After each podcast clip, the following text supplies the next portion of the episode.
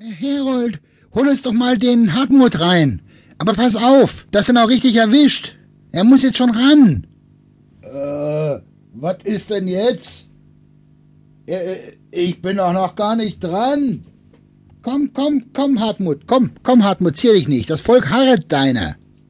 Aber, aber das war doch ganz anders festgelegt. Ihr müsst doch der Reihenfolge einhalten. Ich bin doch nicht dran. Ich sollte doch erst äh, nach dem jungen Mann mit der Mandoline. Aber am Anfang wolltest doch grad nicht. Wieso denn am Anfang? Ich doch nicht. Eisbrecher habe ich ja lange genug gespielt. Hab ich doch letzte Saison erst wieder die Pleite erlebt hier. Wer hat denn die Haut hingehalten all die Jahre? Ja, wissen wir ja, wissen wir ja. Ist ja gut, nun fang doch mal an. Nee, mir steht das aber langsam bis hier jetzt, ja? Entschuldigen Sie bitte, äh, liebes Publikum, aber gehen Sie doch weg. Ich weiß ja aus was für finstere Kanäle da wieder gegen mich geschossen wird. Kennen die Brüder hier im langen Verein lange genug. Und einen Rat gebe ich dir jetzt, lieber Erwin. Du darfst nämlich nicht glauben, dass andere Leute, nicht wahr? Mit allen kannst du sowas vielleicht machen, aber nicht mit mir.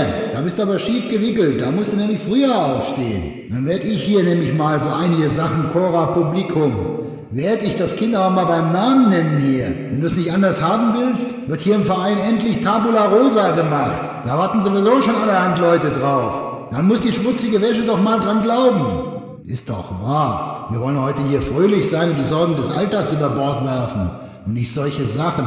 Aber was ich in dem Verein schon hab runterschlucken müssen. Ein Präsident, der nicht unparteilich sein kann, der soll abtreten. Sie müssen bloß mal drauf achten. Andere bringen ihre blöden Witze und kriegen Tusch auf Tusch. Erst neulich bei der Eröffnungssitzung.